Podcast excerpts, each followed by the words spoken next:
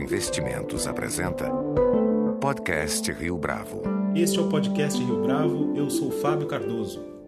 Ao longo dos últimos anos, o jornalista Geraldo Samor ficou mais conhecido como a voz que conduzia o podcast Rio Bravo. Entre 2007 e 2014, ele foi responsável por mais de 250 entrevistas, realizadas num primeiro momento em regime quinzenal e mais recentemente com periodicidade semanal. Nesse trabalho, Samor entrevistou CEOs, empreendedores, economistas, intelectuais, artistas, políticos e até mesmo jornalistas. Seu trabalho se confunde com a própria trajetória do podcast neste período. A atuação de Samor como jornalista, no entanto, remonta à década de 90, quando iniciou na cobertura econômica, inicialmente como repórter da Dow Jones e em seguida como correspondente da International Financing Review.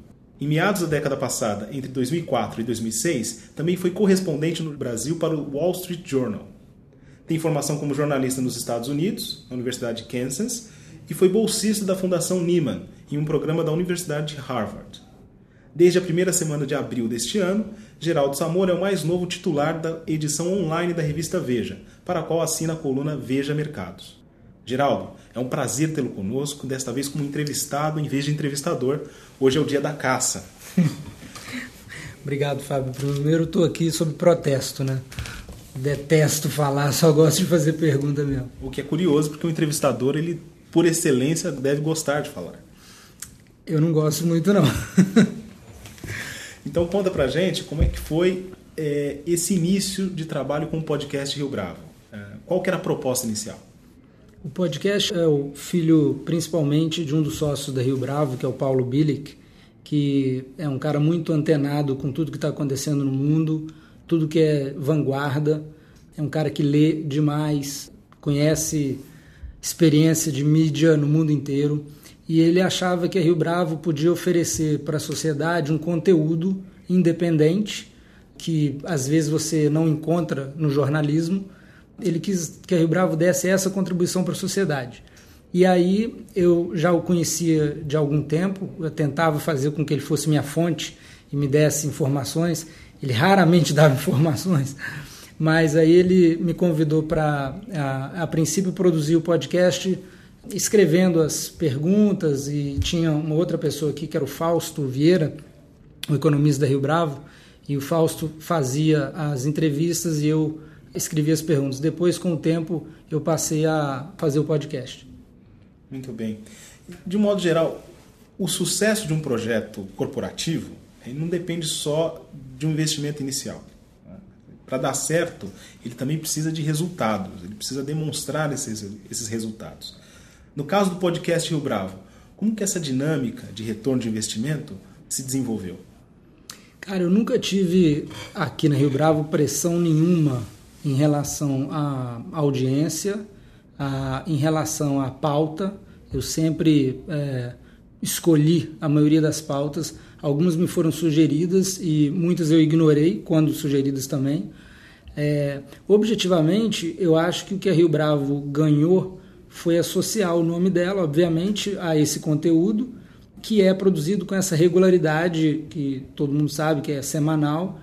Ah, espero, falando de coisas diferentes, mas sempre numa uh, ótica de mercado ou, algo que tem a ver com economia, com mercado financeiro e também, às vezes, pensando um pouco fora dessa caixa, algo que tem a ver com ideias, com política, com geopolítica. Eu acho que o que a Rio Bravo ganhou foi poder ter o nome dela citado junto a esse produto. Né? O produto é, tem o nome dela. Mas, ah, para ser bem sincero, eu acho que é, o produto foi feito pelo prazer de fazê-lo, tanto pela casa quanto por mim. Qual que era a principal dificuldade, o principal desafio inicial que você enfrentava uh, no momento de realizar essas entrevistas? Acho que o principal desafio era é, você poder agendar ah, com alguém. As pessoas têm, obviamente, é, são muito ocupadas. E, e você saber que na sexta-feira você tem que colocar no ar, então na quinta tem que estar pronto. E então o ideal é você ter, ah, já fica como dica, o ideal é você ter duas ou três semanas gravadas uh, antes de botar o primeiro no ar. É, a principal dificuldade seria mesmo o agendamento com as pessoas, mas com o tempo você vê que, como essa é a principal questão, você aprende a se proteger disso. A respeito dos bastidores do seu trabalho, é, qual era o critério para essa seleção dos entrevistados? Olha, cada um tem, eu acho que o seu critério, né? Eu sou fascinado pelas histórias de empreendedores, de self-made people, e eu fui muito atrás de pessoas que eu sabia que tinham histórias interessantes para contar. É, mas eu gosto também de uma pluralidade de temas, então conversar com um artista, com um intelectual, com alguém que não é do mundo da economia, mas que também tem uma história interessante. É, acho que é isso. Eu te pedi, falando nisso, sobre as entrevistas, é, para escolher três podcasts que foram, na sua avaliação, os melhores que você realizou. Um, e o primeiro que você selecionou foi com José Isaac Pérez, da Multiplan, cujo título singular é A Arte de Fazer Shoppings. Por que, que ele foi memorável para você? Porque o Isaac Pérez é um cara que você não precisa de fazer a primeira pergunta. Ele já sabe contar a história dele, conta bem como. Obviamente ninguém sabe contar bem como ele. É um contador de casos. A história dele é fascinante porque ele começou nesse mercado de shopping centers nos anos 70. Ele começou a empreender com 22 anos de idade com 30 anos ele fez o, o IPO da empresa dele. É, ele é o pioneiro da indústria de shopping centers no Brasil. A empresa dele fez o shopping Ibirapuera em São Paulo e depois ele fez shoppings que até hoje são referência nas cidades onde ele atua. Em Belo Horizonte, o BH Shopping, no Rio, Barra Shopping, aqui em São Paulo, Morumbi Shopping. Ah, e a empresa continua a cada ano anunciando um ou dois novos projetos e, e, ele continua fazendo muito bem, o mercado acionário vê isso e é um, é um cara muito interessante. A gente tem um trecho aqui, vamos ouvir esse trecho. Eu acho que o primeiro trecho é ele falando de como ele é, vê a, o espírito empreendedor dele. Na realidade, eu, sou um, um developer, ou seja, eu sou um homem de desenvolver projetos, seja residencial, hotel, imobiliário, tudo, etc. Mas isso é uma coisa que eu digo a vocês que é muito mais arte do que engenho. Entendeu? Muita gente pensa que é conhecimento. Não é. Esse é um negócio profundamente intuitivo. Você tem que olhar para o terreno e dizer ali vai dar certo isso. E você vai ver que é tão intuitivo que os negócios que eu fiz eram grandes desafios da época. Ou seja, eu construí um shopping de Belo Horizonte, na antiga BR, BR3, Rio Belo Horizonte, ali junto ao trevo de Nova Lima, e aquilo ali era evidentemente um deserto, não tinha nem luz. Ninguém acreditava e hoje a cidade se mudou para lá. Então acertei. Ribeirão Preto comprei um pedaço, uma fazenda de cana de, de açúcar, era um canavial, em que o meu é, consumidor mais próximo era o espantalho da fazenda, não tem ninguém, a não ser ele. E hoje é uma cidade. Vim para Barra há 30 anos atrás, quando isso aqui ainda era um grande areal. O pessoal vinha muito aqui pescar siri, entendeu? E nós construímos aqui um shopping center, é que alavancou o desenvolvimento da Barra. A Barra tem dois momentos, antes e depois do Barra Shopping. Né? É construir o Morumbi Shopping, que alavancou toda a Berrine, entendeu? Construiu em Brasília um shopping que alavancou toda uma região, que é o principal shopping. Eu costumo dizer que hoje, como estratégia nossa, importante não é a quantidade, é a qualidade. Tem um outro trecho que você selecionou do Isaac Pérez, que é um, uma anedota que ele conta. Né? Como que é essa anedota? Fábio, é melhor é, toca o trecho porque ele é que sabe contar essa história é, e é engraçado. Aqui, me disse o prefeito César Maia, que a terceira atração turística do Rio de Janeiro, fiquei muito satisfeito, é o Barra Shopping. Eu perguntei a ele qual eram as duas primeiras. Ele me disse: Bom, a primeira é, é, e a segunda é o Pão de Açúcar e o Cristo Redentor. Isso é perfeito, as duas primeiras foram feitas por Deus. Em São Paulo, nós temos o melhor shopping de São Paulo, dito duas vezes pela pesquisa da revista Veja, que é o Morumbi Shopping. Então que você entenda que ser melhor não é ser maior nem ser luxo.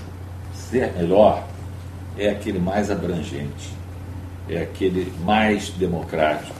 Como nós trabalhamos muito para a classe A, B e C, ou seja, nós não nos concentramos só na classe A. Outro podcast que você escolheu, Geraldo, foi com a Dulce Pugliese, cofundadora da Amil. Por que, que você selecionou essa entrevista? Porque a Dulce e o Edson, que é o ex-marido dela, é, eles construíram a Amil ah, do nada. Eles não tinham nada, eles eram estudantes de medicina ah, e compraram uma clínica em Duque de Caxias, lá no Rio, e a partir dessa clínica fizeram o, o império de saúde que é a Mil, que foi vendido há pouco para a United Health uh, americana. É, e os dois continuam aí comprando a DASA agora. É, é, uma outra história de empreendedorismo e de gente que se fez é, fascinante. Então vamos ouvir um trecho dessa entrevista aí com a Dulce Pugliese. A gente é, teve uma trajetória muito interessante desde o início. A gente não tinha dinheiro. O Edson tinha todos os empregos dele no mesmo hospital em Duque de Caxias. E num belo dia nós ficamos sabendo que o hospital ia fechar as portas porque estava com problemas financeiros muito graves. Então, é, um dos sócios do hospital fez uma oferta para o Edson e ele discutiu a, a, oferta comigo e nós resolvemos assumir aquele pedaço é, do, do hospital, 50%. Nós ainda éramos estudantes de medicina, quase formados, casados há pouco tempo e dependíamos daquele dinheiro para sobreviver. Então, tivemos que ser muito criativos para criar diferenciais e atrair é, clientes para aquele hospitalzinho, aquela casa de saúde no alto de um morro. Na verdade, eram duas casas unidas pelo fundo.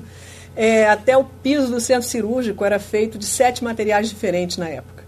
Nós é, começamos com é, um transporte da base do morro até o topo, para que as gestantes não mais tivessem que subir com é, a pé, naquela, naqueles paralelepípedos com chuva, molhados, escorregando, às vezes de guarda-chuva, às vezes não.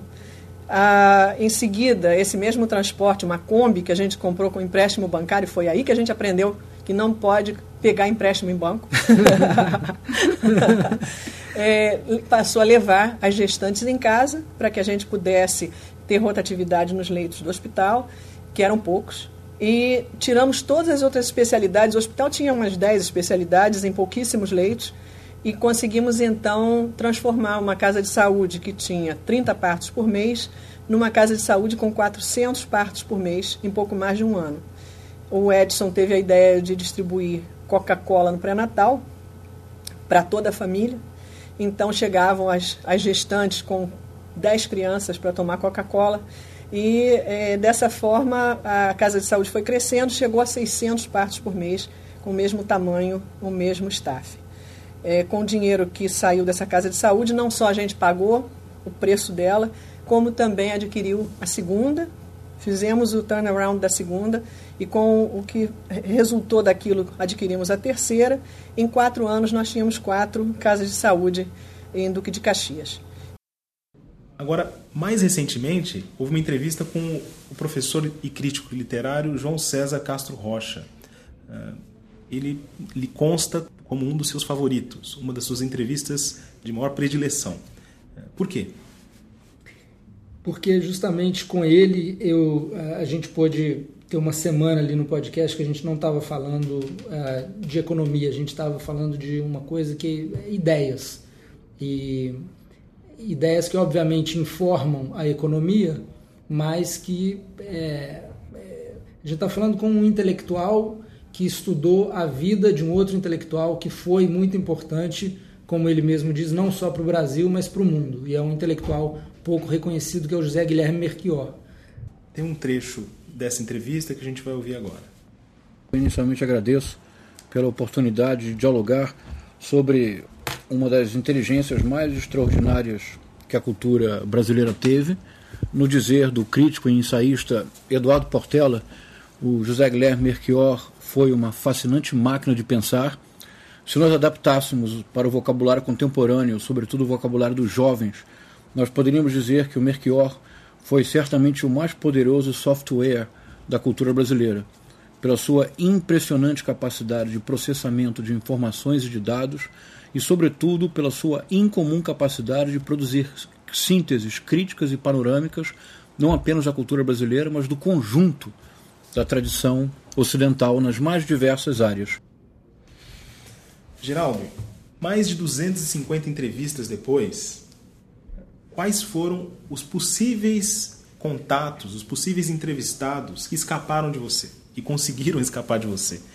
E por que, que você gostaria de tê-los entrevistado? Olha, eu acho que tem muita gente, mas é, para citar alguns, ah, o José Safra, do Banco Safra, ah, pela escassez de oportunidades que ele dá à imprensa de ser entrevistado ah, e por ter uma história também muito interessante como um dos principais banqueiros do país. É, o Eli Horne, que é o fundador da Cirela, que é um dos empresários mais respeitados uh, na indústria em que ele atua. É, o Gilberto Chateaubriand, que é o maior colecionador de arte contemporânea do Brasil. A coleção dele está lá no Museu de Arte Moderna do Rio de Janeiro. Uh, e ele está fugindo de mim há mais ou menos três meses. Eu vou deixar aqui o meu recado para ele, para ele te atender no seu novo trabalho. Ah, porque realmente a coleção dele é impressionante e é um marco eh, para o país, é, é, é, a referência em arte contemporânea ah, para o Brasil. E tem toda uma discussão ali que vai ser interessante você ter com ele sobre ah, como que se preserva uma coleção dessas, como que você financia os museus, como que você como que a sociedade passa a lidar com isso, porque nos Estados Unidos você tem lá os endowments, os trusts que são montados para sustentar os museus por anos e anos, né? E no Brasil eu tenho a impressão de que essa estrutura assim tão clara uh, não existe. É, e por último, uh, o, eu citaria o Paulo Mendes da Rocha, que é um dos maiores, se não maior arquiteto brasileiro, deve ser com certeza o maior arquiteto brasileiro vivo, uh, e que tem uma, uma é um, é um homem muito sensível, dá para dá pra ver isso nas coisas que ele fala, nas entrevistas, nas poucas que ele já deu. Ah, mas ele também ficou me empurrando com a barriga. Eu espero que você tenha mais sorte. Sobre a audiência, você comentou no início da entrevista, qual que era a sua reação, a sua relação, na verdade, com os ouvintes uh, do podcast Rio Bravo? É, tem os comentários no SoundCloud e tem uma reação ali que é basicamente instintiva à medida que as pessoas ouvem. Como que você lidava com isso? Eu, eh, eu acho até que no SoundCloud tem pouco comentário. As pessoas, eu acho que o SoundCloud ainda no Brasil uh, as pessoas não apreciam ele como uma plataforma interessante, fácil de usar que ele é. Uh, então ali mesmo tem pouco comentário, mas eu recebo muito comentário por e-mail, pelo Twitter, ah, por gente que finalmente um dia eu conheço e a pessoa fala, ah, eu ouço os podcasts Rio Bravo e, e é um feedback muito legal. Você, às vezes você acha que você está falando para pouca gente, mas é, você está na verdade falando para gente que está muito interessada é, no assunto e que está acompanhando fielmente. Tem gente que ouve o podcast no carro indo para o trabalho. Ah, tem gente que ouve no sábado, tem um horário exato para ouvir. Ah, então, isso é realmente gratificante, saber que eh, tem gente muito interessada no que os outros têm a dizer e você pode mediar isso. Como ouvinte de podcasts, é, tem algum que você gostava e que você se inspirava para realizar esse trabalho? Não, Fábio, eu vou confessar uma ignorância no tema outros podcasts, porque é tanto tempo que eu gasto com esse aqui que é, gastava, né, com esse aqui que eu não é, eu fiquei tentando melhorar incrementalmente a cada novo podcast, uh, mas eu não peguei uma referência, por exemplo, ou nacional ou internacional não. Quando eu cheguei o formato já estava meio dado aqui e eu acho que a gente fez uh, melhoras uh, ao longo do tempo, não significativas, mas pequenas melhoras cosméticas. Uh, acho que o nosso som, a qualidade do som melhorou muito do início para cá. Uh, no início também a gente fazia podcast de uma hora, de 40 minutos, e eu acho que as pessoas têm pouco tempo, então é, nos últimos, sei lá, 12 ou 24 meses eu tentei fazer podcast de 30 minutos é, no máximo ali. E é isso. Dos podcasts que você fez, que você, pessoas que você entrevistou, quem que você gostaria de entrevistar novamente?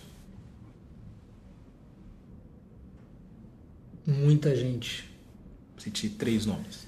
Não, aí eu, eu prefiro não citar, porque é, depois que você conversa a primeira vez e entende o que, que a pessoa faz, é, e as pessoas, frequentemente as pessoas que eu entrevistei, elas ah, têm tanta paixão pelo que fazem, pode ser um empresário, um intelectual, o, o cara da política internacional, ah, que você sabe que se você voltar para ele daqui a três meses, ele vai estar cheio de novos assuntos e vai estar em outra ah, em outra linha já, então seria ótimo, como aliás eu fiz, manter contato com muitos deles, entendeu?